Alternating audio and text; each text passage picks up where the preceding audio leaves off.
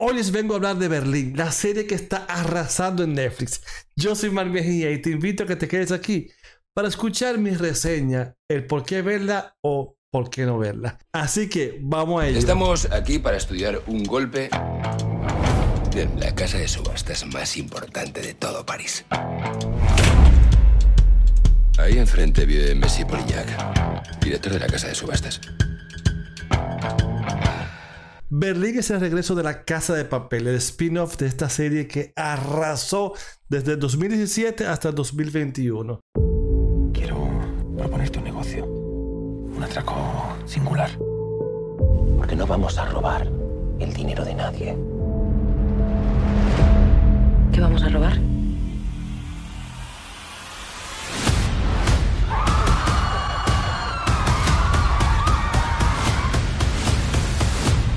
Buenos días. Aquí Pedro Alonso, el actor que hacía de Berlín en la Casa de Papel, vuelve a hacerlo acá. Pero como dije, el spin-off, o sea, antes de la Casa de Papel, vamos a ver sus inicios.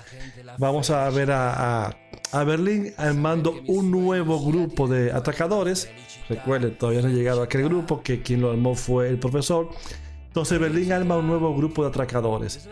Y su misión es hacer un robo enorme, millonario, multimillonario en París. Van a robar una cantidad de joyas, un robo imposible, vamos a decirlo de esa manera. Y este se, se desarrolla, como dije, en París, en Francia. Vamos a tener este nuevo grupo con personajes que se asemejan mucho, lo irán viendo, con los de la casa de papel. Eh, bueno, tenemos a Berlín. Faltaría, por ejemplo, el profesor, que no está, pero hay un personaje que tiene una cierta afinidad o parecido al profesor en, su forma de ser, pero claro, no tan metódico y tan profesional como él. Y así también hay otros alrededor. Esto lo hacen ellos quizás para, para, para amarrar un poco más al cariño que uno le tuvo a, los personajes de la casa de papel. Aunque hay dos específicamente que aparecen. Aunque están en el tráiler, no los voy a decir porque yo siempre hablo, hablo sin spoilers.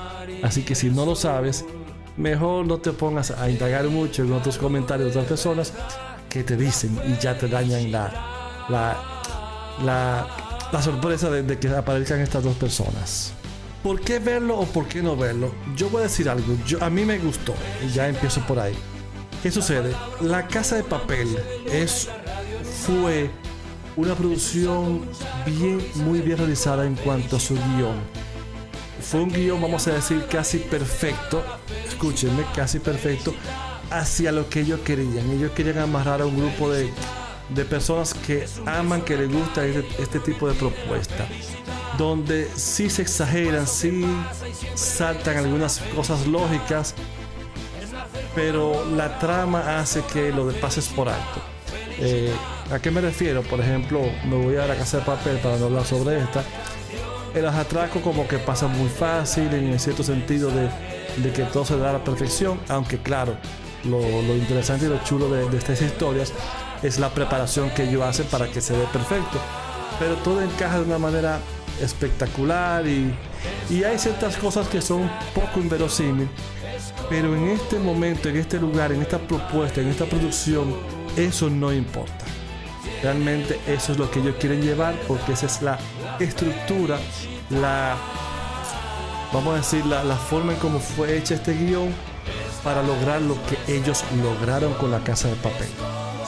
Entonces, además de esto, y es quizás lo, lo principal, es lo que se llama la creación de personaje.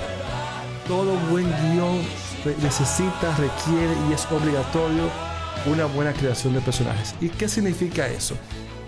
Significa que vamos a ver, por ejemplo, al profesor lo estamos viendo, él tiene un guion que él va a leer, va a actuar, va a ser su protagonista y es lo que vamos a ver todos en pantalla. Pero hay algunas cosas que no vemos, que el actor necesita leer, entender para conocer el personaje, el profesor, que es el ejemplo que estoy dando. Y para eso, en el guion debe haber, eh, antes de, de empezar, su personaje debe estar escrito de tal manera. Un hombre eh, de tal edad, que fue, vamos a decir, eh, hijo único, eh, perdió sus padres a tal edad, tuvo ciertas, le fue muy bien en el colegio, fracasó en tal parte, tuvo novias y le rompieron el corazón. O sea, te cuentan su pasado, datos especiales, para que el actor cuando esté leyendo pueda meterse, como se dice, en la piel del personaje. Esto requiere el actor para poder, como acabo de decir, meterse en la piel y, e interpretar ese papel que él va a leer. Son cosas que no vemos, pero él sí ve y siente y hace que tú sientas que es real. Y por eso muchas veces cuando yo hago una buena crítica, digo, me creo ese personaje, me lo creo, me creo que él es él e incluso la química que se logra entre los otros, porque si por ejemplo es una pareja de esposos, vamos a decir, hacen el personaje de la mujer y del hombre, y si lo hacen bien y también los dos actúan con, bien con su papel, existe la famosa química. Y es lo que hubo aquí. Aquí hubo química entre cada uno de los personajes. Estoy hablando de la casa de papel. Y eso hizo que algunos personajes, que en este caso Berlín, se destacara de tal manera que pudiese hacerse una serie única y exclusivamente de él, con una historia con la misma línea, porque todo el que quiere ver, vio la casa de papel, quiere continuar con, con esa línea, con la misma línea y fuera, vamos a decir, quedara bien realizado porque muchos sabemos que las segundas y terceras partes siempre decaen. Pero su personaje fue tan bien creado que esta serie yo considero que, que quedó al margen, que quedó, vamos, no, no, no es la palabra al margen, que quedó al estándar que ellos pusieron. Es decir, que la calidad no cayó. Voy a decir esto sin contar, eh, sin dar spoilers, sin contar mucho, pero lo voy a decir de, una manera un poco eh, abierta para que se dé a entender. Si todo el mundo vio, si ustedes vieron todos los capítulos, incluso por lo menos la, eh, perdón, toda la temporada, por lo menos la primera, verán lo que hizo, cómo actuó y cómo era el carácter de Berlín y lo que causó Berlín en, en, el, en el atraco per se las consecuencias de su personalidad, vamos a decirlo así. Eso, en, eso. Y luego veremos otra cosa que van, lo van poniendo porque, aunque no es un spoiler porque todo el mundo lo sabe, Berlin muere. Pero fue tan fuerte el personaje que ellos lo, agregaron en los siguientes y te fueron dando más pistas, más detalles, más él en su pasado, un pasado que es antes que este que vamos a ver, o sea, en el medio, vamos a decir, de, él. Y cuando veamos esta, que ya entró a Berlín, cuando estén viendo, vean o vieron a Berlín, yo creo que, como vuelvo y dije, su personaje fue tan bien creado desde el inicio que la trama quedó hecha como ellos querían, pero con el personaje haciendo lo que él sabe hacer y lo que él no sabe hacer. Las patas que puede meter, lo bueno que, puede hacer, cómo salir y todo ese conjunto que vimos en las anteriores, es decir, en la casa de papel, eh, aquí lo vemos mezclado. Felicita. Un viaje lejano, mano con mano, la felicidad. Tu mirada inocente entre la gente, la felicidad. Es saber que mis sueños ya tienen dueño la felicidad, felicidad. Felicidad es la playa la noche, ola de espuma que viene y que va. Es su piel bronceada bajo la almohada, la felicidad. Son ocho capítulos únicamente, pasan muy pero muy rápido. Fue estrenado el 29 o 30 de diciembre una fecha, 30 de diciembre exactamente, una fecha un poco difícil para muchos. Pero ellos lograron el boom, lograron el maratón, lograron que la gente se quedara y se pegara, porque cada capítulo hace que te quieras quedar al siguiente. Y cuando vienes a ver, la viste por completo.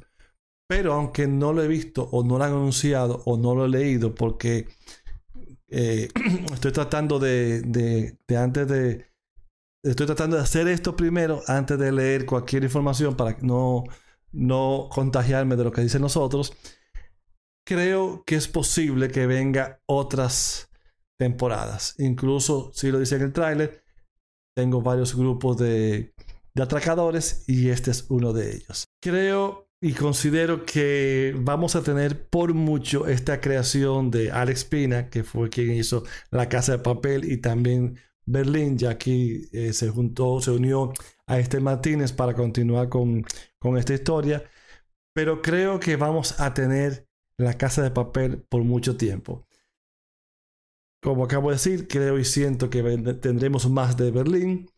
Hay otros personajes que todavía pueden sacársele mucho, como quizás el profesor, Denver, Tokio, Helsinki, Helsinki, y muchos otros que pueden traer historias interesantes a este mundo de la casa de papel que va por largo. Señores, eh, no quiero hablar mucho sobre esto porque la serie es corta y mi comentario no puede ser tan más largo que la serie, así que realmente me gustó, como acabo de decir, mantienen el estándar y mantienen el personaje bien creado que hicieron de aquel Berlín que conocimos. Nos dan una historia justa, una historia real de ese Berlín. Mantienen la línea, mantienen el estándar y mantienen al espectador que le gustó la casa de papel súper, súper amarrado a esto.